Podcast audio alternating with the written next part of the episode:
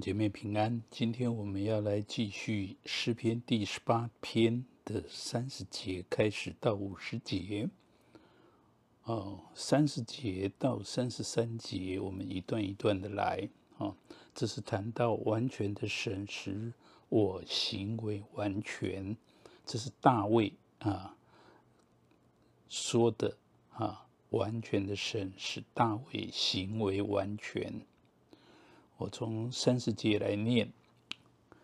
至于神，他的道是完全的，耶和华的话是炼净的。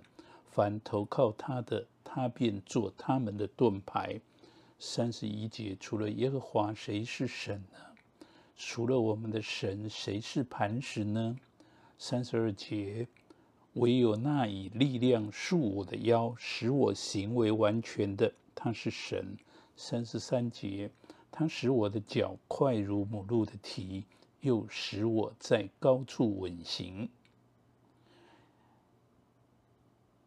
这里重新强调，神是独一无二的真神，因为大卫经历到神所指示的道路是完全的，照神所指示的途径作战。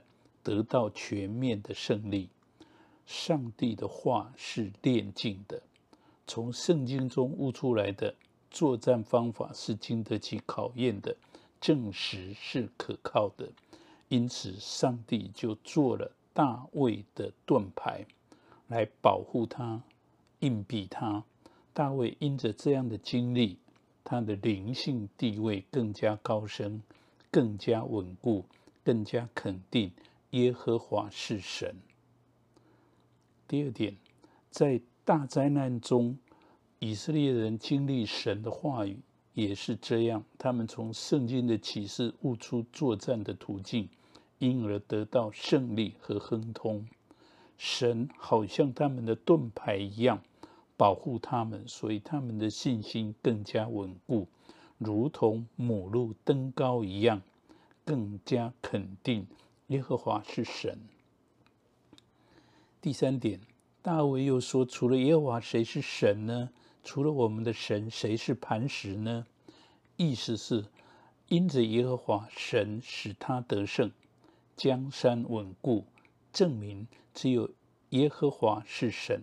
这表示大卫坚守十诫的第一诫：除我以外，你不可有别的神。在以赛亚书也多处强调，唯有我是耶和华，除我以外没有别别神。因为大卫在征战中经历到神的能力充满他，拯救他，使他得胜，所以大卫说：“唯有那以力量束我的腰，使我行为完全的，他是神。”这里所说的行为，原文其实是道路，使我走的路。完全啊，是他是神，道路跟行为全无关系。所以大陆大卫这句话的意思是：只有那用力量束我的腰，叫我在一切作战的途径上显得完全的，他才是神。所以第四点，这段话。应用在末世以色列人身上也是如如此，他们从圣经得到许多非常宝贵的亮光，例如得知神指示他们要如何悔改，要这样那样征战，结果他们发现神的话非常奇妙，使他们在一切道路上非常顺利。这样的经历使他们进一步肯定。只有耶和华是神。接下来这一段是从十八篇的三十四节到四十二节，啊，是神教我征战，使我得胜。在三十四节，我来读神的话啊，他教导我的手能以征战，甚至我的膀，我的膀背能开铜弓。三十五节，你把你的救恩给我做盾牌，你的右手扶持我，你的温和使我伟大。三十六节，你使我脚下的地步宽阔，我的脚未曾滑跌。三十七节，我要追赶我的仇敌，并要追上他们，不将他们灭绝，我总不归回。三十八节，我要打伤他们，使他们不能起来，他们必倒在我的脚下。三十九节，因为你曾以力量束我的腰，使我能征战，你也使那起来攻击我的都伏在我以下。四十节，你又使我的仇敌在我面前转背逃跑，叫我能以剪除那恨我的人。四十一节，他们呼求却无人拯救，就是呼求耶和华，他也不应允。四十二节，我捣碎他们，如同风前的灰尘；倒出他们，如同街上的泥土。在这里的第一第一部分是讲到啊，大卫进一步交代神怎样做他的盾牌。怎样用力量来束他的腰，使他知道怎么样征战，胜过仇敌，将仇敌践踏于地。啊，第二点，大卫形容神帮助他的手，神教导他的手能以征战，能开铜弓，意思就是说，上帝使他的手很有力量，可以拉开铜弓射箭。射中很远的敌人，上帝又使他的手拿着救恩做盾牌，可以挡住敌人的箭，不被他们射中。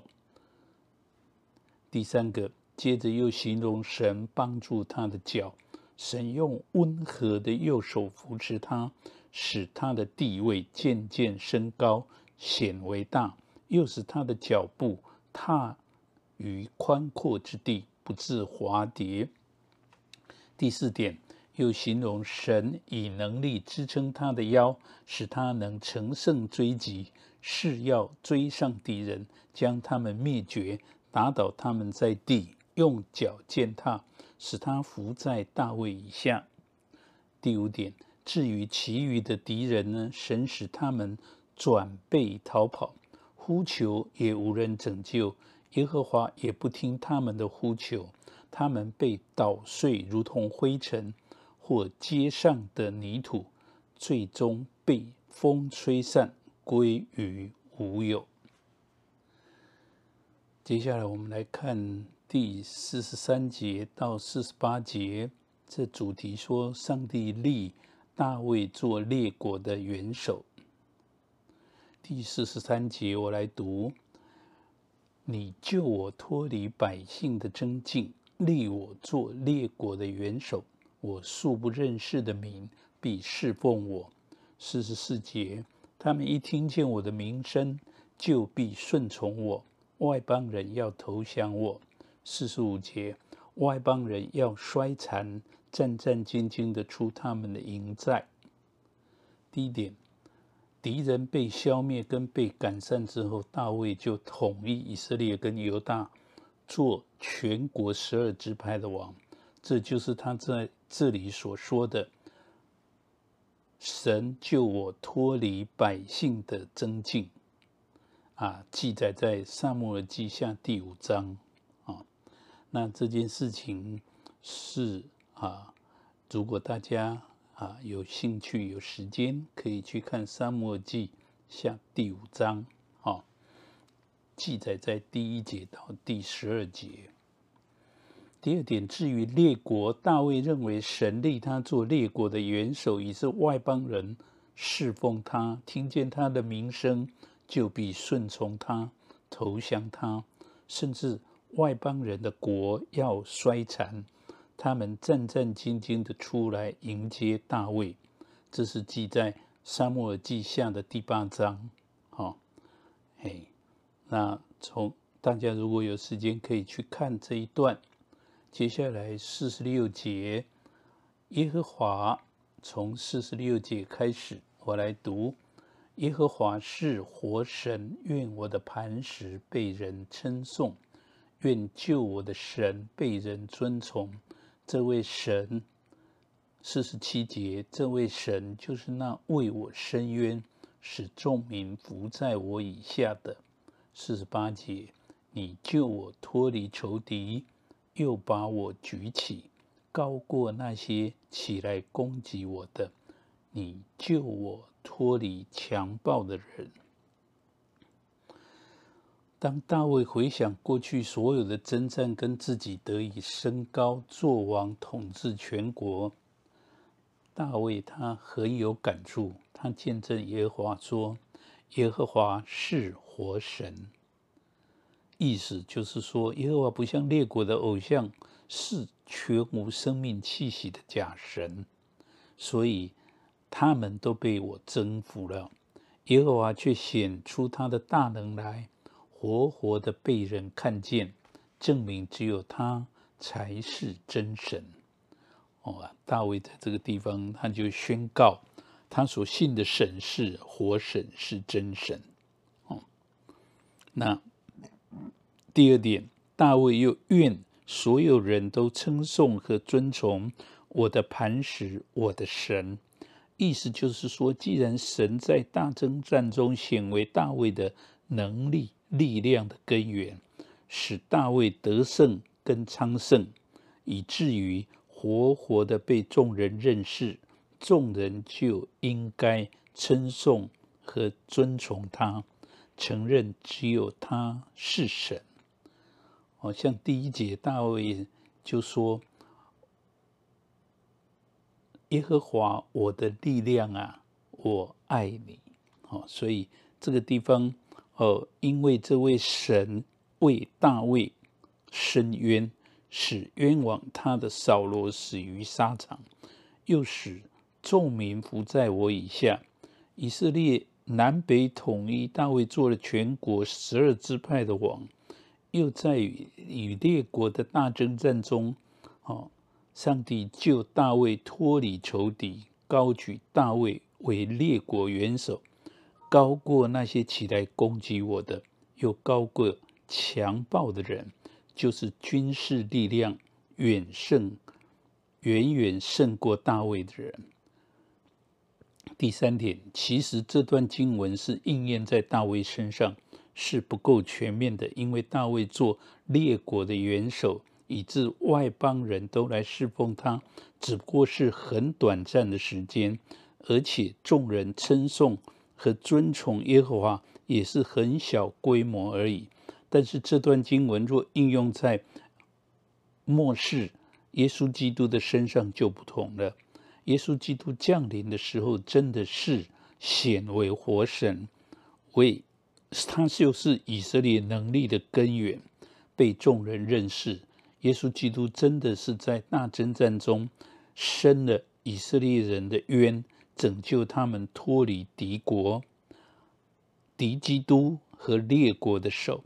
耶稣基督真的是统一的以色列，并且做了列国的元首，万王之王，万主之主。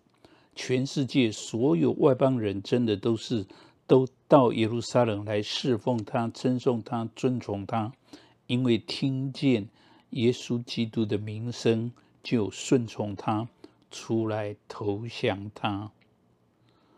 最后。啊，诗篇十八篇的结语就是四十九节跟五十节，他就是大卫王称谢神赐极大救恩给他。啊，我来读四十九节跟五十节的经文。四十九节，耶和华，因此我要在外邦中称谢你，歌颂你的名。五十节，耶和华赐极大的救恩给他所立的王。施慈爱给他的受膏者，就是给大卫和他的后裔，直到永远。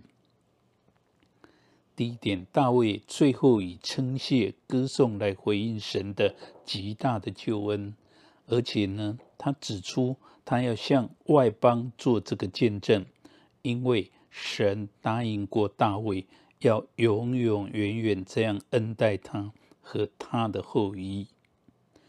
第二点，然而这个极大的救恩是超过大卫所经历的、所能想象的，因为神在幕后的日子拯救快要被敌基督灭绝的以色列民，使他们得救得复兴，成为世上最强大的国，有主基督大卫的后裔做他们的王。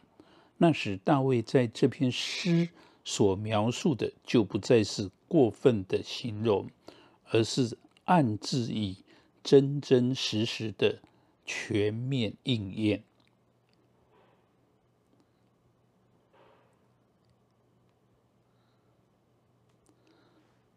所以，感谢主，我们一起低头来祷告。阿爸天父，谢谢你，在这一篇的诗篇里面，我们从大卫的胜利的诗篇里面，我们学习到大卫的谦卑，我们学习大卫的啊忍耐，他的长久的忍耐，大卫在你面前那个谦卑的心志。他把一切的胜利，一切的啊深渊，都归给啊爱他造他啊的耶和华。我们哦看见大卫这样子把一切的荣耀都归给你，阿爸天父，这就是我们应该学习的。我们在这世上，我们可以被你的十字架的宝血所拯救。啊，我们成为属你的儿女，我们就应该把一切的荣耀都归给你。哦，帮助我们，让我们在这一生的生命里面，我们在跟随你的啊每一个脚踪、每一个脚步里面，我们就学习像大卫王这样的谦卑，这样子的啊爱你。他常常说耶和华。我的力量啊，我爱你，阿爸天父，巴不得我们真的是有像他这样子的心，来天天向你说，阿爸天父，我们爱你，因为你在我们身上的作为实在奇妙，超过我们所求所想的。我们为这样子献上感恩，阿爸天父，把这一篇的诗篇放在我们的心里面。让我们常常思考、思念、学习，因为你就是活神，在我们的心里面，永远活在我们的里面。你要来帮助我们，天天成为我们的力量、我们的磐石、我们的山寨、我们的盾牌。阿爸天父帮助我们，谢谢你，让大卫和你的关系成为我们追求的目标。我们就是要学像大卫一样。这一生一世跟随你的脚踪行，直到见你的面。阿巴天父，谢谢你，我们这样祷告，奉耶稣的名求，阿门。